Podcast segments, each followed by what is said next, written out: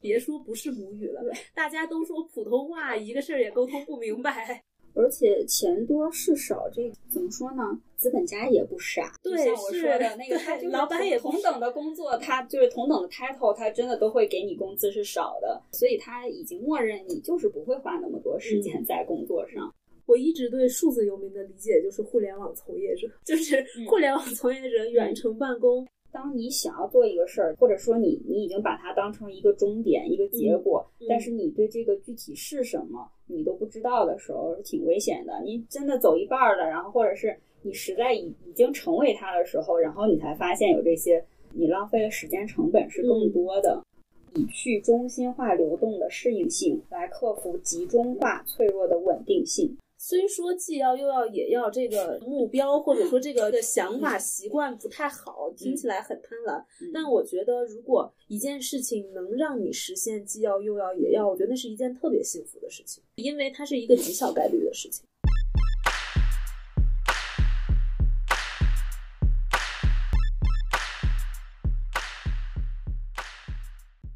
欢迎收听《游民进化论》（Noman Evolution）。这是一档聚焦泛游民群体的独立播客，希望通过这档节目向大家呈现数字游民以及其他旅居者真实的工作、旅行和生活。愿我们无论肉体是否在路上，精神都朝着更自由、更平衡、更多元的方向进化。大家好，我是 Holiday。先介绍一下我自己，因为这是我们节目的第一期。背景介绍还是蛮重要的，因为我们叫游民进化论嘛，那我就是这个游民本民，但是我自己给自己的一个标签其实是数字难民。这个难其实是我发现，其实数字游民有蛮多困难的。我有换过不同的行业，换不同的城市，我也换了蛮多份工作。我基本上全职的工作，其实没有一个工作是可以超过一年半的。实际上，真正在工作的时间也不是很长。所以我就是通过所有的这些经历，认清我自己不是一个很适合上班的人，然后就成了一个数字游民。但是数字游民其实也并没有想象中的完全那样的自由。所以就今天也挺想借这个机会跟大家去探讨一下真实的数字游民以及不同的游民的状态。然后再简单说一下我目前的现状。虽然我现在是一个数字游民，但是我是一个非典型的游民。就我是那种同时做几份远程工作，不会像有些数字游民在海岛工作，一天只上班四个小时，剩下的时间可以非常非常自由做自己想做的事情。我觉得那个可能是大家在新媒体上去看到的一些典型的游民的状态，所以也会那么多人非常向往。但我自己不是，所以我我们这个这一期本身就是非典型游民。今天的嘉宾也是一个非典型游民，那我们今天请我们嘉宾小鹿介绍一下他自己吧。Hello，我是小鹿，我确实是比较非典型的游民哈，但也算是游民本名吧。但可是每一段好像都游的挺长的。我目前是在大理，然后是一个书店老板，也是一个打工人，赚钱养店。我是去年夏天来到大理的，在大理这边的三文笔村开了一家独立书店，然后现在的话状态是一边在经营书店，一边在大理的一个国企上班，可能大概这个月底或者下个月初要离职吧。其实小鹿的这个状态，我觉得还挺奇妙的，因为像开一个小书店，其实已经是非常非常多人的梦想了。就是还有很多人是理想是开咖啡店，然后像我之前是很想开那个对小酒馆，就是反正很独立的一个自己的自留地。我觉得那既然你已经有了，然后为什么你又选择去国企上班了呢？快给我们解释解释。其实就是非常客观的原因，就是因为穷，就没有钱。大理这个地方其实不太好找，像我之前在成都那么合适理想的工作。国企的话，一方面可能比较轻松吧，相对比较轻松哈，就我还有至少我的周末是可以保障来照顾书店的。然后另外一方面就是，可能我现在这个公司是我能在大理找到最好的工作，然后各种原因。他也说到了大理的这个地方。因为我们其实已经在大理也生活了至少有大半年的时间了。当我们聊国内数字游民这个群体，或者说游民这个群体的时候，肯定是一个抛不开的地方，就是被誉为数字游民圣地。我们自己也都生活了一段时间，就你自己的观察的话，你觉得都是什么样的游民在大理？因为我平时会在书店嘛，书店附近来来往往的人还挺多的。可能在我眼里的游民不只局限于数字游民，嗯就是我觉得来旅居一段时间这种状态的人也算。嗯所以大概的话，就是我自己的理解哈，就嗯尤其是我们在的这半年，其实来大理旅居的人特别多。对，然后前两天有一个开民宿的朋友开玩笑说，现在来大理的人都是找不到工作，或者是自以为自己不愿意找工作，或者是自以为自己不需要找工作的这部分人，就是特别典型。嗯因为从去年开始到现在为止，其实陆陆续续都有一个潮裁员潮嘛，就是被裁的那些人，可能手里有一积蓄，他们都会觉得可以来大理获得一个躺平的生活。另外就是还有一些应届生，因为毕业了找不到工作，对对，所以会来大理旅居几个月。这一类人，我觉得都特别典型，就属按传统方式找不到工作的人。然后另外还有一部分就是自由职业，就已经有了可以变现的一技之长，比如说写作啊、设计师啊、建筑师啊等等等等。这些人来大理之后可能会住个几年，但大概率还是会走，因为大理的机会实在是太少了。就即便他有一技之长，可能他还是会需要出去到城市里面才会有合适的机会。然后还有一类人，就是我接触比较多，跟我比较像，就是来开店的。就这些人也也挺游民状态的，就可能有点积蓄来到这边，觉得成本比较低，可以拿之前的积蓄实现一个小小的理想。就最常见的，像你刚刚说的嘛，咖啡店、花店、酒吧、客栈，就这些太多了。然后这些人其实跟上面说的自由职业会有一些重叠，他们大概也是会住个几年就走了，住多长时间完全取决于他开的这个店店赚不要存活多久？以及还有一个非常重要的因素，就是他转让了之后的溢价高不高。然后还有一个特别特别典型的群体，就是大家经常说大理的画家和音乐人超级多，就是像艺术家或者说手艺人吧，但手艺人可能有点良莠不齐。跟我们刚刚上面说到的几类也有一些重叠，这个类型在我们村子里特别多。典型的分两种，一种就是他自认为自己是个艺术家，但是可能也没有那么多，就是没法变现，嗯所以就是有一帮穷党，简称街溜子的这种人很多。另外一种就是真的是有所成就的艺术家，其实有很多我们比较熟知的做音乐的都生活在大理，但他们都比较呃深居简出。最后一类哈，就是会我我身边也有几个，但是我其实不太理解的，就是真的有钱人，你也不知道他钱从哪儿来的，反正不是他赚的，但是他就是永远有的花。嗯，就被动收入很多。你的观察跟我之前在蛮多数字游民社区遇到的人，这些类型都差不多。然后我自己会按照他们不同的来大理的目的去划分，像那种学生 gap year 的学生也好，或者是那种临近要毕业的学生，在数字游民社区是非常非常多的。嗯因为他们非常希望跟已经在从事数字游民这种远程工作的人接触，去看看他们未来是不是也能够通过这种不上班的形式，走一个自由职业或者数字游民的道路。他们我觉得就是来找未来的方向的。嗯然后还有一部分呢，是真的要生活在数字游民社区的人，他们可能更多的是通过所谓的社区或者是这种共居空间去找一些认同感或者归属感，抱团取暖。嗯，对，就是要有一个这样的群体在，像那个大理 Hub，还有嗯最近从七零六孵化出来的那个 NCC，他们强调共居共创，嗯。然后所有的这个共都是 把这样一群人聚在一起。社交属性比较强，是吧？对，还有一部分很多人躺平，但是呢，我们看到的其实可能是躺平，嗯。但实际上有很多人他是在找那个意义感，就是他通过日常的活动或者以往的工作，他找不到。他的所谓的躺平，其实就是思维还在活跃，嗯。身体可能不干活了。明白，而且我觉得可能我们对躺平，嗯就是每个人的理解不一样，也有一些主流的偏见，觉得他就是什么都不干。但其实像我刚刚说的那种艺术家、嗯手艺人，或者是有一技之长的那些自由职业者，他们某种意义上也算躺平，可是他们还是对在做事情。然后有一定资本的人，我觉得就是来大理找机会。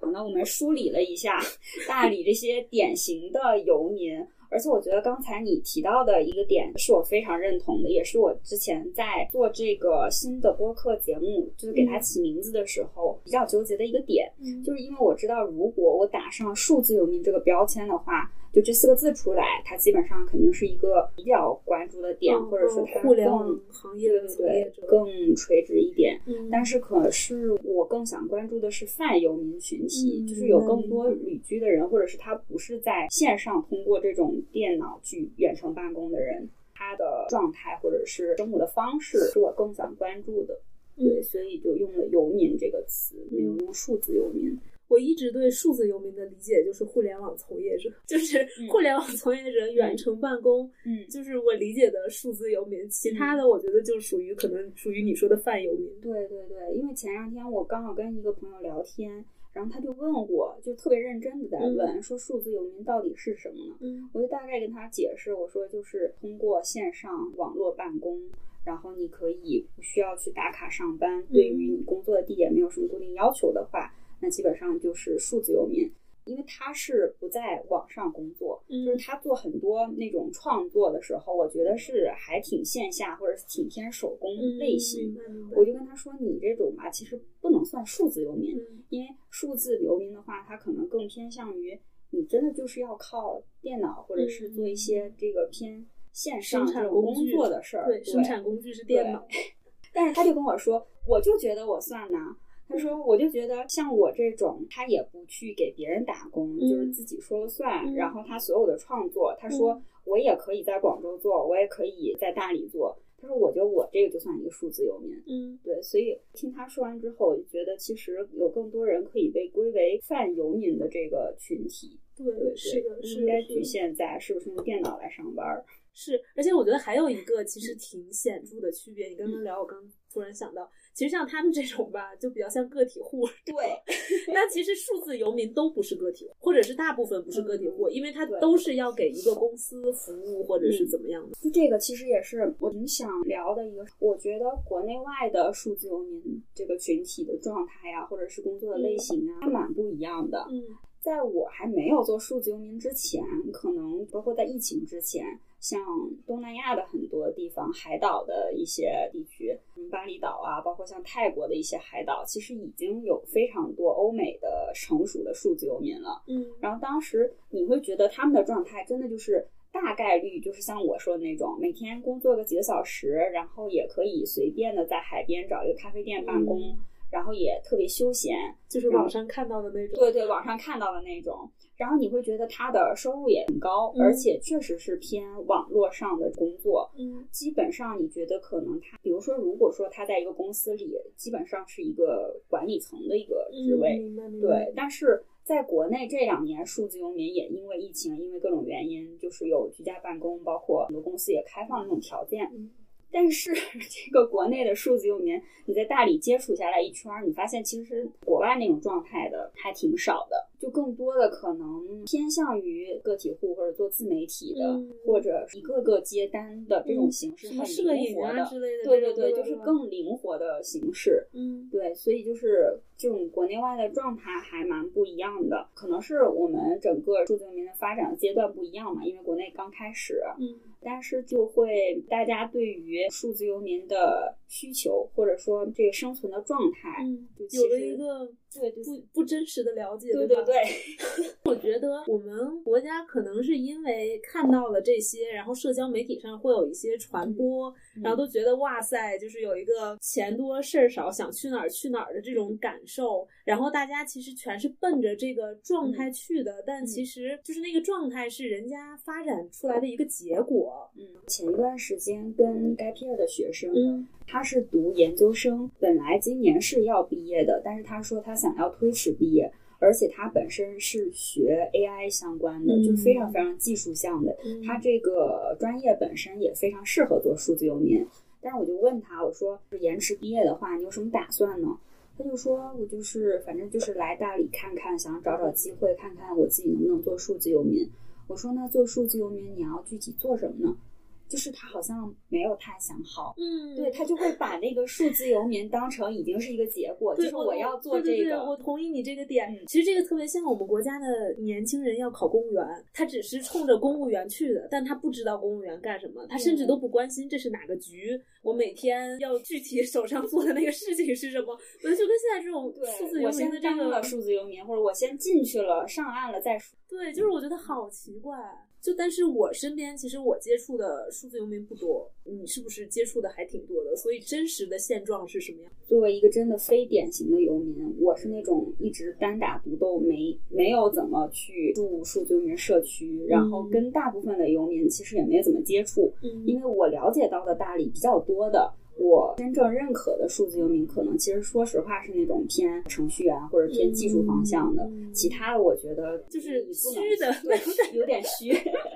走，咱俩这个还是一样的。对，因为我自己不是搞技术的，所以我跟那种人群呢，就是其实没有太多的交集。他们有些时候有一些活动，但是那个话题或者是谈论的那个技术本身我也不懂，所以嗯确实了解不多。但是从我自己作为一个半个数字游民来讲，我觉得有挺多是数字游民遇到的困境，真相真的对，就是真相，就是很多人不知道的。今天特别想吐槽一下。首先就是一个最基本的，大家觉得数字游民好像工资还挺高的，或者是可以用一个非常高的收入去过一个很低成本的生活。某种程度上来讲呢，是的。但是呢，这种地理套利其实套在现在我们的大理的生活来看的话，其实它不一定成立。嗯首先就是你以为的低成本生活是来到一个小地方，但是像目前在大理的话，房价和整体吃饭或者什么的物价，你除非真的是住在那种村子里，嗯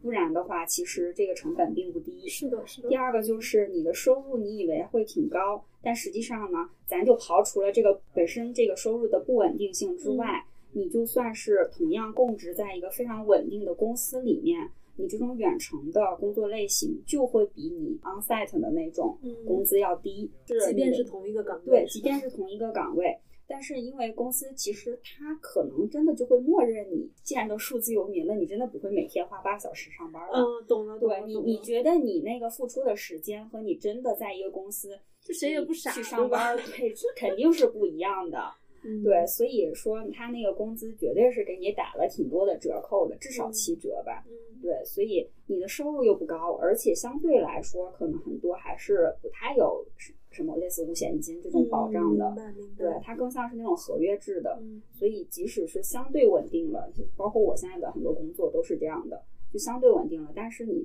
单看那个收入，其实也并不算高。嗯所以我是同时几份儿工作加在一块儿，还有一个就是这种远程工作，其实并没有想象中的那么好。就是它当然有它的优点，但是呢，你像我现在遇到的很多问题，就是因为我觉得我没有真的和同事面对面的交流，嗯所以那个沟通成本反而是会比较高的。尤其是我跟我同事，我们即使用英语沟通，这个都不是我们的母语。嗯我连我同事的很多名字我根本念不出来，嗯所以这种文化上的差异，加上时差，加上就是对一个事情你理解对理解的不一样，包括他们对于，比如说我在负责中国这一块儿，嗯他们对于中国的很多现状，包括我们的网络环境什么都不是很了解。嗯你要发你要花非常非常大的功夫去跟人解释这个事儿。嗯，这个我太理解了。我觉得就别说不是母语了，大家都说普通话，一个事儿也沟通不明白。我觉得有过点儿工作经验的人 都知道。对，但是你要想，就是如果说，嗯，一个工作你还是要花很多的时间在沟通上，你可能还是要花很多的时间在这种跟同事的协作上的时候，这个类型的工作其实它没有那么的适合做是远程的这种嗯数字游民的工作。我懂，对，就是那种完全你或者说大部分你能够独立完成的才更适合。嗯。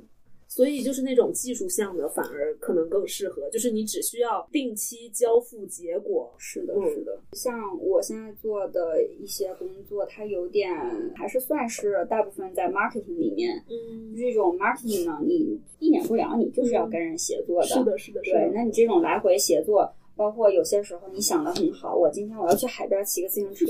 然后电话会议什么消息来了，对，可能很难完全配合你非常灵活的这种日程的安排。就除了说海外的公司，国内的公司能支持数字游民的应该不多吧？呃，我觉得国内的其实挺少的。我觉得还是观念上还没有发展到那个程度。大家还是觉得说，一是面对面的沟通还是有必要的，另外就国内还开会会太多了。是的，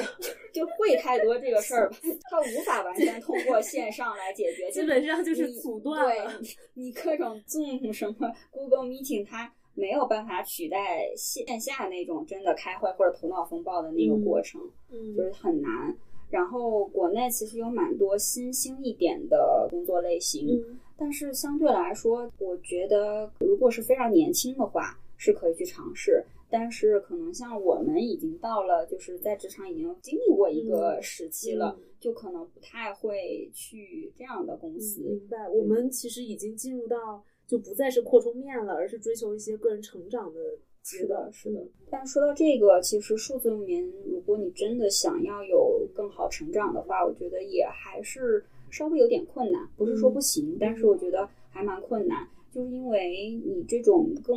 零散的，或者是这种偏远程的工作，其实你很难得到真的晋升。嗯，我明白。而且其实。哎呀，所有只要是在职场里你成长，最终还是要涉及到管理嘛，对吧？对，就是除了除了说程序员那种纯技术项的管理这件事情，我觉得是很难通过远程去实现的。是的。而且就是你刚刚 说那个，就是 work from home 在家办公的那个经历，我们我我在上一家公司，疫情两年也完全在家办公嘛，就是我就有一个特别强的感受，就其实在哪儿工作都是工作，当你真正专注在工作本身的时候，其实你不太在意那个地点是在咖啡馆还是在家里，周围这个环境舒不舒服，因为你也没有精力去感受。然后，如果你想要追求一个好一点的环境，在海边怎么怎么样，那其实就没有办法专注在工作这件事情上，那工作也做不好。是的，就是我一直觉得这个钱多事儿少，想去哪去哪，就是还挺伪命题的。嗯。而且钱多事少，这怎么说呢？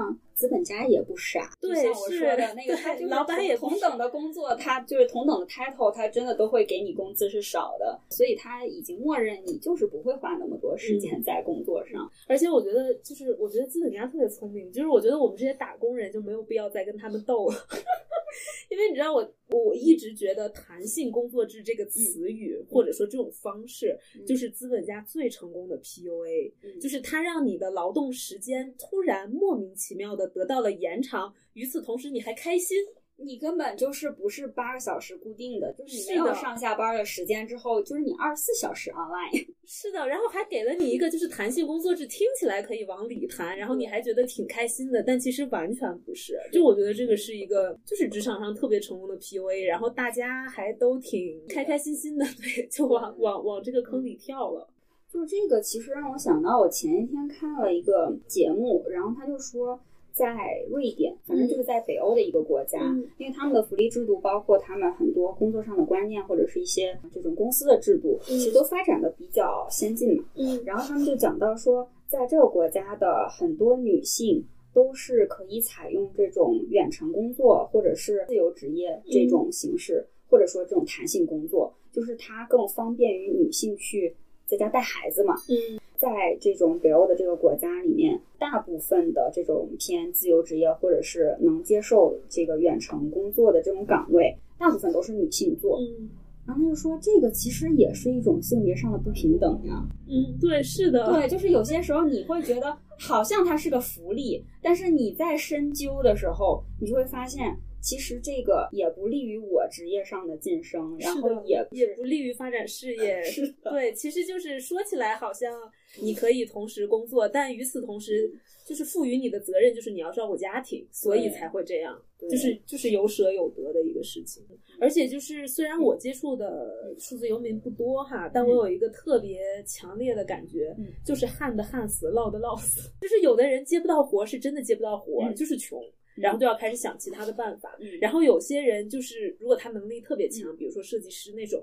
活一堆来，就是他也特别忙，他其实是根本顾不上享受大理的风花雪月的。而且我觉得，嗯，就虽然可能也不排除有些人确实可以钱多事儿少，想去哪儿去哪儿，嗯可是就是我可能因为我不是一个这样的角色，就是旁观一点，我来看，就是我觉得目之所及。宣扬这些所谓惬意生活的，嗯。全是要赚数字游民这波人钱的人。什么共享办公啦，共享住宿啦，各种培训你、七天掌握数字游民的，对对，然后还有那种就专门给数字游民找工作的那种平台，其实它就是卖这个信息嘛。我的感受就是，所有宣扬这个标签或者说这个粉红泡泡的人，只要深究一下，就会发现他是想赚这些人的钱。嗯嗯，所以我就觉得这个东西就没有想象的那么美好。就我觉得大家还是需要理性，就提前了解一下你刚刚说的那些其实真正真相的东西。我觉得其实如果说自由职业的话，它一定是一个两面的东西。嗯好的一面，其实大家已经看的足够多了，所以我们今天也没有重点去谈这些东西。不好的一面是很多人可能他自主去屏蔽的，他就是觉得自己骗自己。有点这个，所以这种就是自我欺骗或自我 PUA，其实还怎么说呢？就是你你自己把自己套在了这个里面，就是不去看它，就是完整的背面是什么样的。嗯我觉得是一个挺严重的问题。当你想要做一个事儿，或者说你你已经把它当成一个终点、一个结果，嗯但是你对这个具体是什么你都不知道的时候，是挺危险的。你真的走一半儿了，然后或者是你实在已已经成为它的时候，然后你才发现有这些，你浪费的时间成本是更多的。是的，是的，而且自己也会失望吧？对我，我我同意，就是我觉得太多人就是沉浸在这种美好的粉红泡泡的假象里面。就我们这么说，也不是说你就不要去做，你就不要去选。我觉得它一定是有它的好处，只是我们比较倡导你做的每一个选择都要理智并且审慎。前面讲了这么多啊，对于数字游民这个事儿，嗯，我说一个我自己的观点，嗯。就是可以理性的去做数字游民。第一个是像我们刚才说的，你要先了解它是什么，它的不好的一面你也能够接受的话，那你可以选择去尝试。另外就是第二个，谈到具体方法的时候，尽量还是去做一个更有保障的数字游民，自己给自己去提供多一点的保障。嗯比如说，你可以至少在前期还是去找一个呃稳定的公司，像这种支持远程工作的话，你至至少就是你的收入上是没有太大问题的。嗯第二就是你要不然就是稍微有一些积蓄的时候，嗯然后也给自己一个时间段，就是这一段时间，嗯如果你觉得这一段时间是可以生活上没有问题，然后你也能够承受这个时间之后，它就变成了你的空档期，嗯你也可以接受的话，我觉得是 OK 的。但是一定要设一个期限，嗯不能无底线的，就是往里投入，无论是你的透钱还是对对对，嗯不能透支。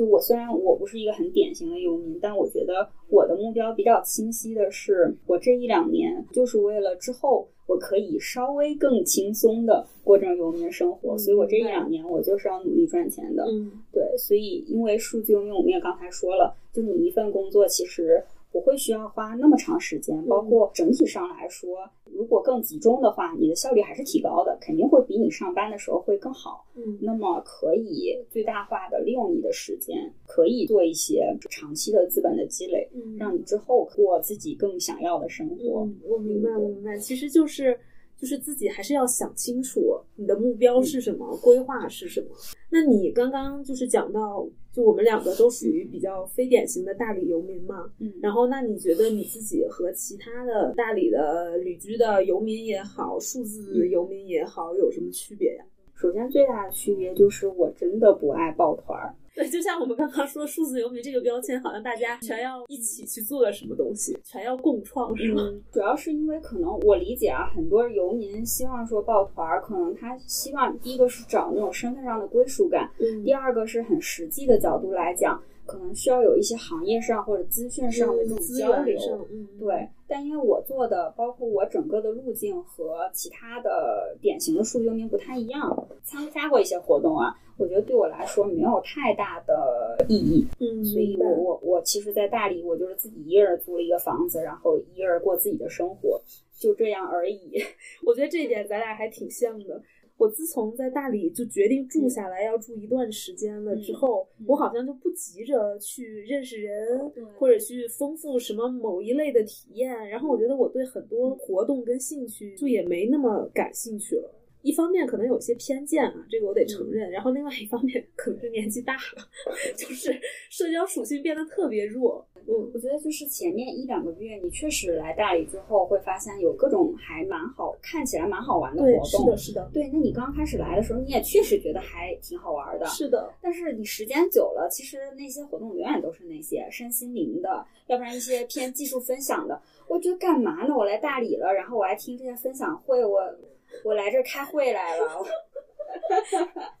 就是觉得不太对劲儿。还有哪里最常见的市集，对市集其实就是每个州都是那些市集，差不多。嗯。去过一两次之后，没有那么强烈的意愿每次都去，所以到最后就还是变成了自己一个人生活。嗯，然后这个也让我觉得好像就像你刚才说的，还是在过生活而已。然后你的工作也就是还是工作而已。你在哪里其实没有那么大的区别。就我觉得，不管是旅居游民、数字游民，各种状态也好，一旦它成为你的生活，其实生活就是生活本身。对，包括我觉得在大理，我我遇到的一个问题。就是我其实真的没有跟纯当地人产生什么链接，就我认识的所有人都是其他的游民，然后其他的就是可能已经来大理有一段时间，可能这个时间很长七八年，但是他真的他不是真的本地人。就我跟这种什么少数民族、彝族、白族，就是少数民族的云南人，真的没有产生什么连接。嗯我觉得这还是一个挺奇怪的事情，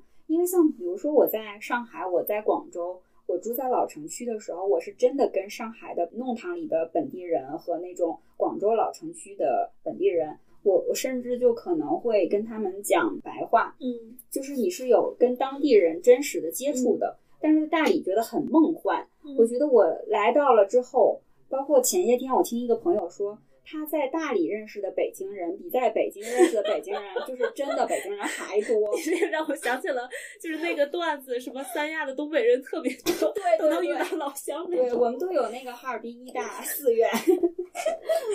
就就反正是确实没有跟当地太多的链接，包括大理本身的这种民族性的一些文化呀，它的一些当地的。一些手工艺啊，其实接触的并不多，反而是这些游民所带来的新的城市的文化，嗯，还挺多的。所以我之前还写过一篇，就是有点像随笔，就是写我们就是在大理在进行一场北上广深延展出来的都市漫游。嗯，其实确实是，我觉得是有点像，就是有点像你说的这种蔓延出来的都市漫游的这个感觉的。但我觉得它还是有几个原因，一个是。我们确实不会说白族话，你知道吗？白族话好难。然后就有一些可能云南话，就就云南普通话吧，还是比较容易理解。但确实当地的居民还是说白族话比较多。我觉得这个是一个隔阂。第二个，我觉得。就是大理的本地人不像北上广大城市的那么包容，因为他要跟外地人产生密切的连接。其实大理的本地人他自己生活的就挺好的，他反而觉得这些外来的人有点像入侵者的那个角色。就所以我觉得本身天然的这两个群体就会有一些割裂。然后第三个就是我会有一个特别强的感受，就是所有宣扬、宣传、营销。来让外地人来大理生活的，都是营销来这里的外地人，对吧？就是数字游民也好，什么谁在这里生活了十几年也好，很少有人真正的去宣传土生土长生活在这里的大理人。嗯，然后我觉得这个可能也和就是刚刚提到的比较传统的文化，其实。也没有人继承，也在逐渐的衰败。我觉得也也也有很很多的关系。还有一个，我觉得特别，就因为我是做旅游行业的嘛，我觉得旅游行业有一个，你也不能说它是陋习，但它确实是这个行业造成的一个结果，就是会去宣扬标签化的东西。嗯嗯，你看大理的文化，我们现在一拍脑袋想到的就是甲马。扎染瓦猫，但其实这些东西本地人真的在用吗？我我觉得我我是存疑的，只是因为它可能更好符号化出来，外地人更买账，游客更买账而已。所以我觉得就是就你说这种情况，确实还挺挺挺挺真实的在存在的。嗯，其实像我们也是相对从大一点的城市，嗯。然后来到大理，包括我们身边可能接触到的蛮多人都是这个情况。是的然后现在好像会觉得，无论是网上宣传的也好，还是真实我们可能看到的现象，都是很多人他会从大城市、一线城市，然后去到小地方。这个小地方有可能是回到老家了，有可能是来到大理，是一个所谓的乡镇这样子的小地方。那你觉得，就是从这种大城市到小城市，你觉得真的是因为小城市会更好吗？它它其实也有一个因果论在里面。我觉得发生这个现象，就是我不说不说国外吧，我觉得就是我们国家，特别是在疫情期间这几年，嗯就是社会发展的必然结果。嗯就可能疫情期间，大家也觉得反思了很多吧。就大城市有一些它天然的弊病，比如说成本高、压力大、幸福感低，看似回到老家小乡镇能解决这些问题。另外就是大城市可能功利心比较强，比较冷漠嘛，缺少人情味等等等等。然后刚好就是老家是或者小乡镇是非常注重人际关系的。可能比较典型的就是这两点，大家似乎觉得这个有利，那个有弊。但我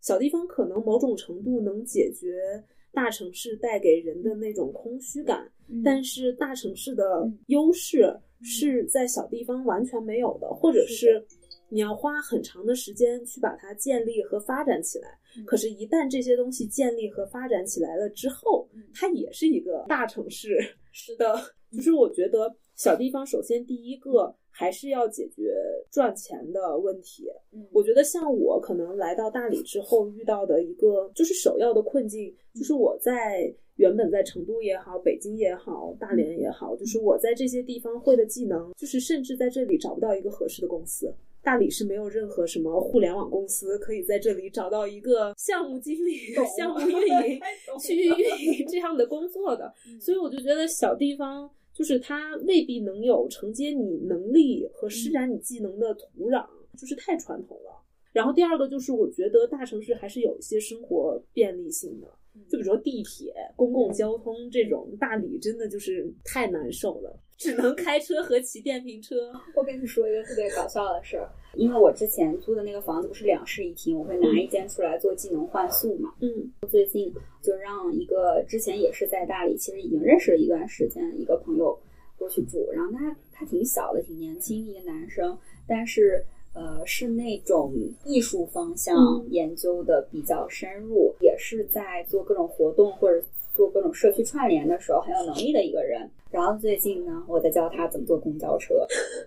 我说你没有坐公交车吗？然后从来都坐地铁坐过呀。然后以前我说你以前你留学的时候不坐公交车吗？他说以前留学的时候坐电车呀，然后要不然坐地铁呀，在家城市也是啊。他我就跟他说，就是在我家小区门口对面有个公交车站，然后你我跟他说了用什么样的 APP 那个扫那个码就行了。然后结果他说我等车的时候，你知道发生了什么吗？我正在着急打开那个车过去了是吧对，车过去了。他跟我说不能理解这个事儿。我说，因为首先咱们那站就离那个他他那起始站很近，所以呢，可能他前面几站就没有什么人下车嘛。然后你如果没有做出一个你很急切的在等车的动作，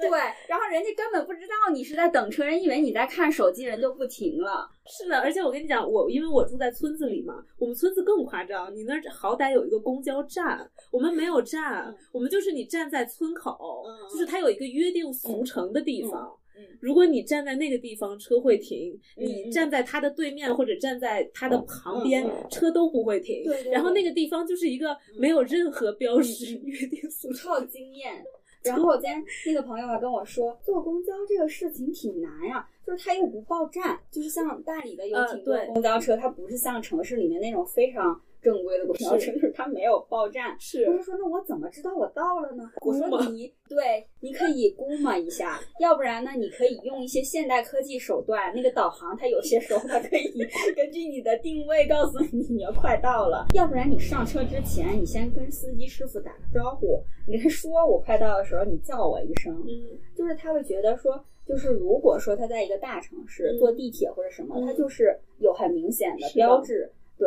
他就不用去担心这些，他就没有那个那种相对来说更松散的这种经验是的东西。是的，是的，就什么都靠人肉。对，而且还有一个特别典型的例子，因为我们公司好多人都是大理本地人嘛，大理人看病从来不去大理的医院，都要去昆明。然后云南人看病也几乎，甚至他们连昆明都不去，他们就要去成都的华西。嗯，就是所以就是就是无论是公共设施、医疗水平还是教育水平，其实小地方跟大城市的差距真的还是蛮大的，而且一定是当你遇到事儿的时候，你才会发现这一点。平时大家都健健康康，孩子也不上学的时候，是完全不会有感受的。对，就是这种小地方，它的基础设施的建设确实它没有那么完善。嗯，可能这个地方旅游很发达，是它可能旅游相关的设施是健全。而且我这个我又想起一点，因为我开车嘛，嗯、哇，你知道大理政府有多抠？就是他每 年就是过了三塔往银桥那个方向，只有旅游旺季的时候路灯才会亮。嗯，我平时不亮的。知道每一次就是那种徒步完之后回回去的时候，巨黑，一路上没有个路灯，真的。还有一个事儿是关于打车，嗯，你知道，就是春节那段时间，就是我无法打到车，然后很多人就是我看当时他们在小红书上有各种帖子，嗯、就说就是什么就是打不到车呀，然后呃去不了哪里啊。我我后面就写了一个，我说如果大家用一个更平和的心态去考虑这件事儿，大理一共就这么多人，他常住的人口就这些，然后他的车也就这些，你呼啦啦一下子来这么多人，他承载不了。而且还有一个点，嗯、就是一到旅游的旺季，很多车都去坐环洱海包车了，他就不不开滴滴了，所以它其实反而是那个流量大了，嗯、然后供给还少了。而且前几天跟一个司机师傅，他就聊，他说你们都以为说春节啊，像这种旺季的时候，单价会、嗯、其实会提的很高，嗯，但是呢，他说这个单价提的很高的时候，他其实走一路，他需要花很长很长时间，他一天接不了几个单，嗯、所以他整体的收入其实并没有接够，就是真的多多少，嗯，所以就是有些时候小地方还是。存在蛮多这种就是资源的配置和它突然暴增的这个负载量还挺不一致，就不匹配的这个情况，这个让我们真的常住在这儿的人的体验，包括当地的居民，嗯、包括游客，所有人的体验都没有特别好。嗯，对，你看，就是因为游客来了，车都打不到。如果是一个当地居民，就是当然会反感外地人啊，对不对？对 就我觉得这个太天然了，而且就是说到就是人跟人的关系这一点。就是小地方虽说是人情社会讲人际关系，但是我觉得这个前提是建立在人际关系比较良好的情况下，你找他帮忙什么的，他会帮。然后你觉得这个不像城市里大城市一样冷漠、那么功利、斤斤计较。但是人际关系的反面就是，万一他不帮呢？就是万一他对你有偏见或者对你有歧视的这个情绪，就是我觉得。其实做人比做事情复杂多了，然后我反而会觉得，就是没有那么人情的社会是大城市的一个优势。就如果太讲人情的话，就我觉得人是太特殊，就是又很多变又复杂的动物。就我觉得跟人打交道真的没有想象中的那么轻松。我记得我之前在哪本书我忘了。哎，好像是好像是费孝通的一个，就他不是研究乡土社会研究的比较多嘛。他举过一个例子，我觉得特别搞笑，嗯、就是说跟农民买菜，然后你跟他讲价，嗯、想让他便宜个一块两块几毛钱的，他都据理力争，就是不便宜给你。嗯、但如果你把这钱给他了，然后再跟他唠两句家常，给他哄开心了，嗯他直接把你带到他家菜地里随便摘，就是他不衡量利益得失，他其实关注的是他当下的感受和跟你的交情。有些时候也是相对的嘛，就是那你怎么样去对待本地人？你到底给他们带来了什么？好像你想要得到某一种天然的回应，但是这个回应是建立在那你你对人家做了什么？是的，是的，大理确实有一点就是本地人跟外地人对立的这种这种趋势吧。我觉得一个就是因为外地人的到来，确实给本地人的生活造成了一些不便啊、嗯，我觉得这个是不可避免的。另外就是外地人总会带着一种俯视的。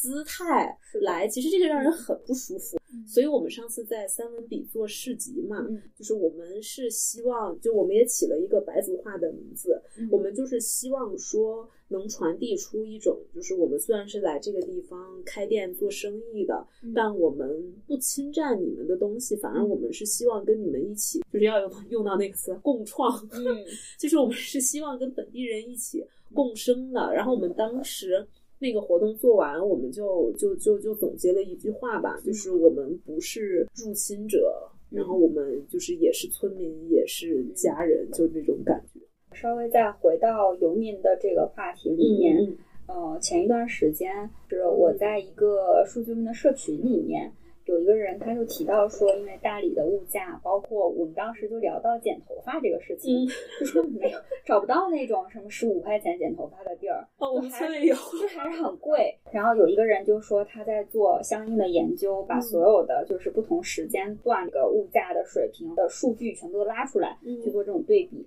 然后他最后提出的一个观点叫做以去中心化流动的适应性来克服集中化脆弱的稳定性。就是什么意思呢？就是现在大家说数字游民的社区也好，或者数字游民的集中地也好，大家就想到了大理，想到了安吉安吉，嗯想到了那个三亚。但实际上，这个变成一个标签，大家都来的时候，它其实是挺脆弱的。包括说这个地方对于数字游民本身的这种承载，其实也是不够的。嗯然后又建了很多新的数字游民社区、数字游民地，嗯但实际上这些有些时候可能就是伪需求，就是包括很多在大大理的这种就是共享办公的空间，嗯然后大家说去了真的没有人呢、因为嗯大理好像就没有这种，其实没有太多这样的需求，然后就有很多不必要的，有一些是变成浪费，然后有一些变成整个的物价又抬高，然后大家的生活体验其实又不好。所以就是希望说可以多一些这样，无论是对于数字游民还是游民也好，大家可以去旅居的地方，嗯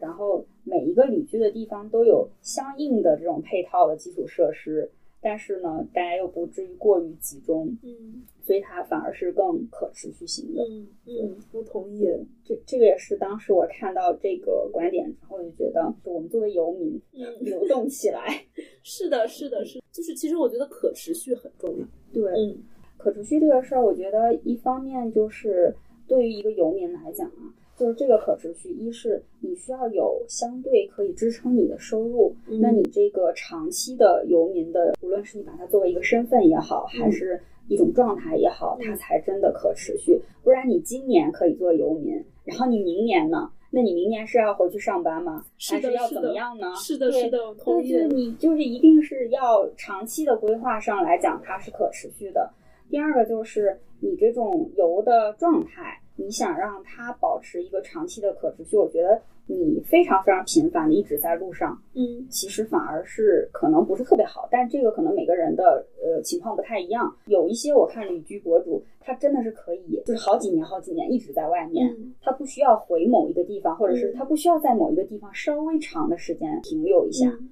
就是可能隔个半个月去下一个地方了嗯，他就可以环很多很多个国家。那个数字听起来就是好像你觉得哦，好好厉害，嗯好棒。但实际上，就是我觉得特别特别频繁的这种流动，其实挺累的。是的，我同意。对，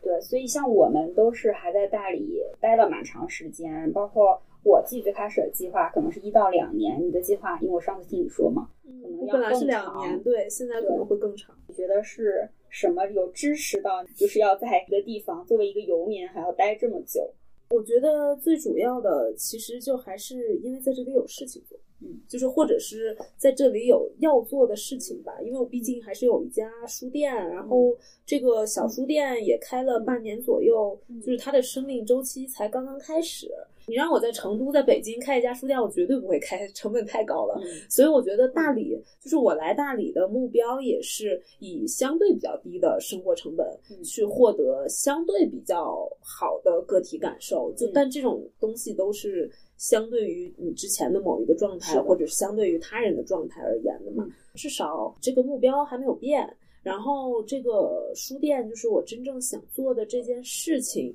它的生命周期还很长，嗯所以我可能还是会在大理至少走到一个我觉得有必要离开的状态再离开。还有一个很重要的原因就是，如果离开大理，我也想不到我要去哪儿。那你呢？就是你有想好下一个地方要去哪儿吗？其实我有算是想好，但是实际上操作起来其实不一定按照这个原本的计划去走。嗯因为我最开始来大理的时候是在疫情之就是结束之前，嗯，明白。所以那个时候我觉得可能对我来说大理是一个最合适的地方。嗯对，然后我的规划也大概可能大概一两年的样子，然后再看看外面的形势变化。嗯，然后后面就是大环境突然变了，我真的是来了没多，我也租了一个很稳定的房子，去给自己一个好像你要 settle 下来一段时间的一个所谓的归属感。嗯然后它就开放了，然后我就觉得我还可以再及。对我还可以再游一游，嗯，可能还是按照之前的规划，至少会在这边待满一年，嗯相对的去多了解一下这个地方，也相对的在这边沉浸下来，看看能不能做一些什么事情。可能我会去泰国，嗯因为我我自己是一个北方人啊，嗯但是我特别怕冷，我向往的地儿就一定是非常非常热的地儿。嗯 我选每一个地儿的时候，其实还是比较看吃的东西嗯和气候，就这两个对我来说非常重要。因为游民嘛，对于这个地方的选择，其实就是已经跟工作什么这些都没有关系的话，那我真的就是看这个地方适不适合我而已。对，所以我我下一步应该去泰国，很想去清迈，也确实有点像你说的，就是挺想去清迈搞一个什么所谓的共创的空间，然后去挣一点什么其他数字游民的钱。可以。对，就非常的俗气。而且我最近还特别想给想要成为数字游民的人介绍一下工作呀什么的，就是嗯干一点资源对接的事儿。嗯对，但是尽量还是要跟割韭菜做点不太一样的、对尝试吧。嗯，我明白。然后刚刚说到像我们两个这种，就是嗯可能在一个地方还是至少会待个半年、一年或者更长时间，就是和就那些嗯旅游博主一直在啊以前换一个地方的人还不太一样嘛。嗯那你觉得游民这个标签或者说这种生活方式的本质是什么？我我到现在也没有太想好怎么样去用一个本质去定义它或者怎么样。但是我就我自己的经历来讲的话，我是一个前面最开始介绍的时候也讲了，又换工作呀、换城市啊，就是不停在换。就是我没有真的做这个所谓的数字游民之前，我就是一直在换的状态。嗯那我我对我自己本人的认知就是，我可能很难在一个地方长期的待下去，包括在一个领域长期的待下去。我没有办法接受非常重复的工作或者生活，我就是需要不断的去找一些新鲜感，去可能给我自己有一些刺激。嗯，那驱动力。对，就是这种游的状态，你不断的在变换，在流动，这个过程中你就会有不同的体验。嗯然后也会有每天不同新鲜的事物去刺激你。嗯但是我的这种游可能又是相对来说稍微稳定的，就是在一个地方稍微长一点。这个也是我希望还是能够在这种不断变换和追求新鲜感的同时，稍微有一点点深度。所以就是可能我自己对于游民的向往，就是他既能够接受新的事物，去尝试不一样的可能性，又能够稍微的可以沉下心来，真正的去感受在地性的一些文化，嗯以及真的去产生一些链接。嗯，比如说我在大理遇到一些人，喝了一顿大酒啊，或者是有过几次比较深入的接触之后，然后大家也都是来来往往，可能这辈子不一定有什么第二次见面或者接触的机会了。但是我觉得可以，至少在那个当下可以更沉静一点。对，这个可能就是我觉得游民的一个好处。就最近身边真的还走了几个朋友，然后有的说会回来，有的又说不一定什么的，就是像你刚刚说的那种感受，就是你跟他在接触的当下，你很享受那一段友情也好，关系也好，然后就就享受当下就可以了。其实不需要对未来或者是对一些事情寄托太多的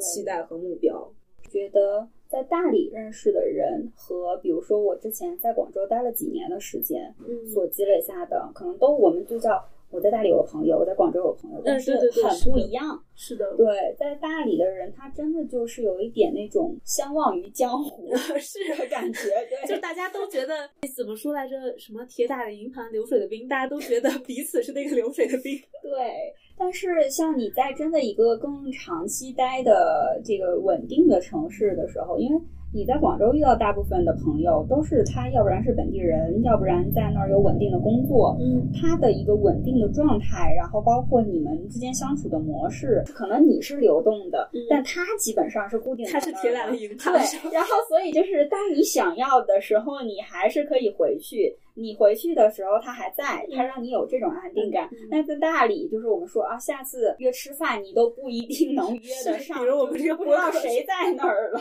对我们这个播客也是约了很久，我们这个播客约了至少有半年 就是我们两个当时刚来大理的时候，我是去年七月份嘛，我其实我去年六月份的时候来过一个月，然后后面因为也忘记我就走了，嗯。然后我十月过完十一，我就想说那个游客的那一波已经走了，然后我才来的。上一次我们两个聊天就是在这儿，差不多十月份的时候，对但还是挺好的，说明我们有缘分，我们最终还是录了。对，而且就是刚好这一期，其实它是需要你在大理待一段时间，有一些感受的时候才能录得出来。嗯，呃刚才说了这么久，那你对游民你的理解是什么？你觉得它的本质，你有总结出来什么你自己的方法论吗？方法论倒没有，但其实我觉得任何事情或者任何生活状态的本质，其实都是他内心的平和，是一种自洽。如果一个人就是非常享受游民的状态，不管是像我们这种也好，或者是像那种一直在路上的人也好，我觉得他一定是在那个状态里可以感受到一种舒服、享受、自洽。他也一定会有他的问题和痛苦，但至少除了那个状态，他可能不会选择其他的状态。嗯，就比如说。我刚刚说了嘛，我就是想要以一种相对比较低的成本获得相对比较愉悦的生活体验。目前这种状态可能是我能做到的，我能力和我资源的极限。它可能会发生变化，但至少现在这个状态是非常自洽和满足的。嗯，我觉得就是也不能说是游民的本质吧，我觉得这就是生活的本质。可能无论什么样的生活，都还是会进入这样的。那你在大理这个书店开了，像你说开了半年的时间，大概是在一个生命周期的初始阶段，它正在往上爬升。嗯，那你之后有什么规划吗？包括在大理的生活，包括对这家小店。嗯，我觉得你说初始阶段就是都有点好听了。其实 这半年它其实有点像自生自灭的一个一个一个阶段，就完全自由生长。因为我有一份工作在城城里面嘛，离这里还是有二十五六公里的车程。但是确实是没办法，因为去年就是我来大理之后一直很忙，八月份装修，九月份开店，十月份找到自己住的院子，然后就意识到了年底会遇到一波经济危机，就去找工作了。就是因为我觉得我所有的工作经验和我的工作技能都没有办法单打独斗，就我就是那种做协调性工作的人，我每天的工作就像八爪鱼一样，然后我需要每一个爪子上都连接着东西，所以我我当时就觉得我只适合在一个体系里面工作。然后我觉得那个是可能我的能力变现最快的一个方式，但就是到现在这个节点，可能经济危机也解除了嘛。然后我觉得这一份工作对于我来讲最大的完成使命了，对最大的好处是它让我有了一种底气，嗯，就是有了一种，即便我做不了数字游民，但如果我想找一份工作，我可能还是随时能找到一份差不多点的工作的这种底气。所以可能现在就。考虑会离职，然后来专心的做书店，因为差不多这个月底、下个月初就可以离职了嘛。所以你说的那个规划，基本上就是我离职之后的规划。嗯，我其实，嗯，我会大概先躺一个月，躺平是那种躺平哈，嗯就是这一个月，我我可能最主要的是要调整一下心态，就不那么焦虑，或者是不那么卷，尽可能的去放平心态，会尝试一些。以前自己比较抗拒、不愿意做的事情，然后希望这一个月能就是给自己的心态上有一些有营养的输出和结果。书店这边大概就是在这一个月，希望能想到一些比较好的方式。从工作的这种这种这种逻辑讲吧，首先我可能会做一个盈利的分析，因为之前它完全自己生长也不赚钱，然后我是在外面靠赚其他的钱来养它，其实这个东西非常的不可持续嘛。嗯，就是我可能会先做一个盈利的分析，然后对书店里面的一些产品做一些嗯迭代优化，包括卖的这些文创啊、饮品啊等等的东西。因为我书店主要是办会员的，嗯会员的整个的体系和价格，我可能会做一个调整。就一方面是尽可能的让书还是更好的流动起来，嗯另外一方面确实需要赚点钱嘛。然后最后就是因为我整个人的精力也空出来了，我可能会做一些活动，无论是提供场地承接外面的活动也好，或者是自己做一些读书会、观影会这种也好。然后还有就是，比如说像之前那个市集一样，是联动这附近的几家店和村子里的当地人去做一些活动。就是可能我这人比较擅长撺掇，嗯 再长远一点讲的话，我比较希望能离开大理，去其他的城市。就因为其实我去过的城市也不少，但以前就没有这么关注独立书店这一块。我可能嗯会去一些我关注比较久，或者是我比较欣赏的书店，嗯就是好好的去聊一聊、看一看。这个大概就是我未来半年到一年左右的规划。然后对我来说的话，就是我本身是一个非常不喜欢设计。如果是按照我的规划，再过半年，我大概会离开大理去一个新的地方。目前的工工作的状态还是有点忙。就是让你可以有一个相对稳定的，也还比较可观的收入，嗯但是确实就没有太多时间了。后面如果等我离开大理去下一个地方的时候，大概率我可能会去清迈，嗯那我就真的想沉浸下来，自己真的多学点我感兴趣的事情。嗯就沉浸在自己的小世界里有一段时间，然后去去做一点真的自己感兴趣的事情。可能我也在那个新的地方待了一段时间，对当地有足够的了解的时候，我可能会真的重新开始去做一个所谓的小的共居的社区也好，或者是重新把用那个那个形式去把 Airbnb 重新做起来。嗯嗯，但是给自己确实也是就算是躺平吧，嗯就是一段时间，我觉得都是非常非常重要的。嗯然后挺想分享一个事情的，是我前些天就是在古城里面有一个独立的咖啡店，然后他也卖一些二手书，嗯。然后跟那个店主聊的时候，就是聊到了他对那个店的规划，嗯。他就说他那个店呢，其实跟你这个差不多，也是一个很小小间，嗯。然后他也装饰的很漂亮。嗯。他说这个店他租租期是两年，两年到期之后他就会走去下一个地方。嗯。他说有可能等到到期，有可能等到这个店就是黄了。嗯然后我就说这店怎么会黄呢？从我们的角度来讲很喜欢，但是细想吧，应该不咋挣钱。对，就是一个非常好的店，但是它确实盈利上应该不咋挣钱，因为嗯基本上可能一下午就我一个客人在那儿喝个茶、喝个咖啡。我今天一天的收入就十元。他就说这个店肯定会黄，就是肯定是不指望他能赚钱，所以他就是相当于就给自己两年的时间。嗯这个店可能也也会做得很好，但是租期到了，他就一定会走。嗯所以我觉得这种形式其实蛮好的，就无论对对对，就是你做什么事情也好，就是给自己一个底线的时间。嗯就这中间，你无论怎么折腾也好，你保持你的生活，就是你足够你自己生活的话，就随意折腾。折腾完之后到时间了，就再去干下一个别的事儿就是好聚好散。对嗯我之前关注了在杭州，应该是杭州有一个书店，然后他只卖一本书，叫《哦尤利西斯》那个，对他也是，就是上面写就是写两年的时间，到到时间了他就会关。我之前就是我去年刚开店，十月份就我有表达过类似这样的观点和想法，但是说实话，我到现在有一些变化。我当时的想法是，我觉得理想跟现实这两个东西是没办法重叠的。如果你又要寄托一些情怀，又希望在这个情怀里面去赚钱，去兼顾现实的话，最后这个情怀也会被你毁掉。嗯所以我当时的解决办法就是，我在一个极度现实的地方去赚钱来养活我这个情怀，然后我对这两个地方投入完全不同的感情。但是实操一段下来之后，嗯你会发现就是自己特别的割裂。就至少我过去两个月，我都处于极度割裂的状态。就是我周一到周五是在一个小地方的国企，就是这些标签都会让人对这个氛围有一些想象，就是包括人际关系，包括工作环境。然后我周末的时候是在书店，到我们刚刚说到那些什么游民啊、街溜子，就是那些对，甚至就可能有的还挺有意思的这些人。然后这两个状态非常的割裂，割裂不是最大的问题，最大的问题是体验这个状态的是同一个人，嗯是同一个有血有肉有心有脑子的肉身的人，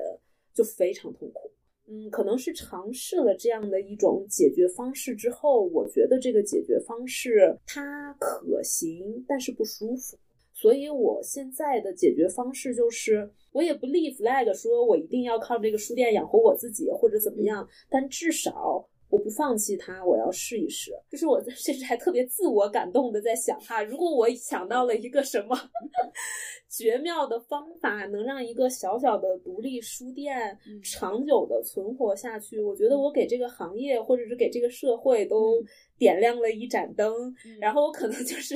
自从加给了自己这个非常自我感动的使命感之后，就是我决定尝试一下这件事情。就是我我不再抱有那种。快闪的心态，我不再有那种耗尽，就有点像飞蛾扑火那种，我耗尽了，然后我也是圆满的那种心态。就是我现在有点想跟他缠斗一段时间，共生一下。就刚刚你说到了这半年，心态还是有挺大变化。这样说起来，就是因为我我之后挺想做的那个共居的一个小的社区也好，或者是就把它当成一个空间也好，我自己也会觉得赚钱也还挺重要的。是的，对，所以我的规划可能，比如说有五六个房间的话，那有一两个房间可能是给相对常住的人，或者是更偏数字游民的人，然后剩下其他。三四个房间，可能我就会用来做短租的 Airbnb 啊，或者是给更短期来的人，更短期来的人，他就可以满足那种所谓新鲜感呀，包括它的单价也会更高，是用来赚钱的，对，就是用来赚钱的。相对更长租的人。那我会在他们身上去找到可能更多跟我的同频也好，还是那种生活上的一种协同也好，对，就是可能就是都想要，嗯，就真的既要 又要，对 就也要赚钱，也要有一点就是更生活化的，或者是用我自己的话讲，就是比较江湖气的生活方式，还是都要有。虽说既要又要也要这个目标，或者说这个的想法习惯不太好，听起来很贪婪。但我觉得，如果一件事情能让你实现既要又要也要，我觉得那是一件特别幸福的事情，就是因为它是一个极小概率的事情。我们都处于需要跟他缠斗一段时间的阶段，包括数字游民，就是你怎么去平衡你到底一天工作多少时间？是对。你是在我可以赚更多的钱，然后更有底气、更稳定的那个状态，和可以当下更自由、更享受最美好的年华，把这个时 间用在你自己想做的事儿上。其实也是既要又要，对对对，就是也是也，反正就是一个平衡。好了，那最后感谢大家收听这一期的《游民进化论》，希望你的进化进度又往前推进了一点点。我们下一期再见，拜拜。